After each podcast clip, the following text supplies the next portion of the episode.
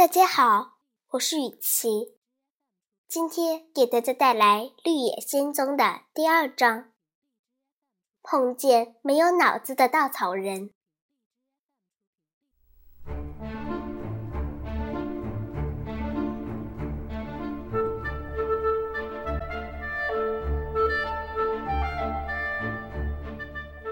杜洛西抱起托托，决定去翡翠城找到奥芝。当他坚定了自己的想法后，反而感到身上充满了力量。杜洛西在碗橱里找到面包和牛油，和托托一起分享了这些食物，然后拿着小桶去小河边打满清澈的水。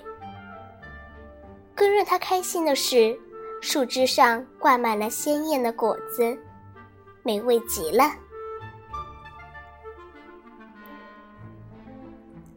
杜洛西吃得饱饱的，还换上一件洗得干干净净的蓝白格子罩衫，戴着粉红色的遮阳帽，提着装满面包的篮子，准备和托托出发了。不过。长途旅行需要一双结实的好鞋子。他想了想，穿上了东方女巫留下的银鞋子。一切都已准备妥当。多罗西慎重地锁上门，装好钥匙，开始赶路。他很快找到北方女巫社的那条黄砖铺砌的小路。一边走一边高兴地听着银鞋子和黄砖碰撞发出的叮当声。杜洛西从来没有见过这么美丽的景色。这一次，经过的国土到处都是漂亮的蓝色，每一栋蓝色的房屋都是大大的圆形屋顶。旁边田地里的庄稼呈现出丰收的景象。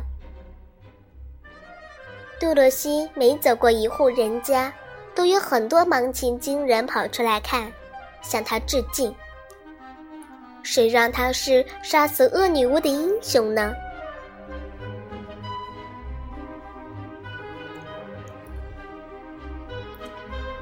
当杜洛西走累了的时候，天。已近黄昏，不远处，一座漂亮的大房子外面，很多人合着音乐欢快地跳舞。一边的桌子上摆满了好吃的东西。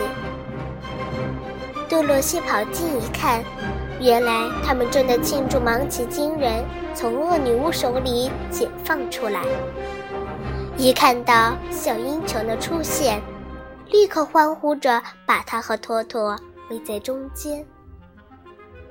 杜洛西高兴地吃了一顿丰盛的晚餐。芒奇金人波魁好奇地问他：“是不是一个魔法师？”因为只有女巫才穿白色衣服和银鞋子。可是我的衣服是白色和蓝色相间的格子呀。杜洛西认真的纠正道：“蓝色是我们芒奇金人的颜色，白色是女巫的颜色，所以你这个女巫一定和我们是好朋友。”博奎肯定的说。杜罗西很想说，她只是一个住在堪萨斯州的普通姑娘，不是女巫。但芒奇金人还是愿意相信自己的判断。今天的故事就讲到这儿，再见，朋友们。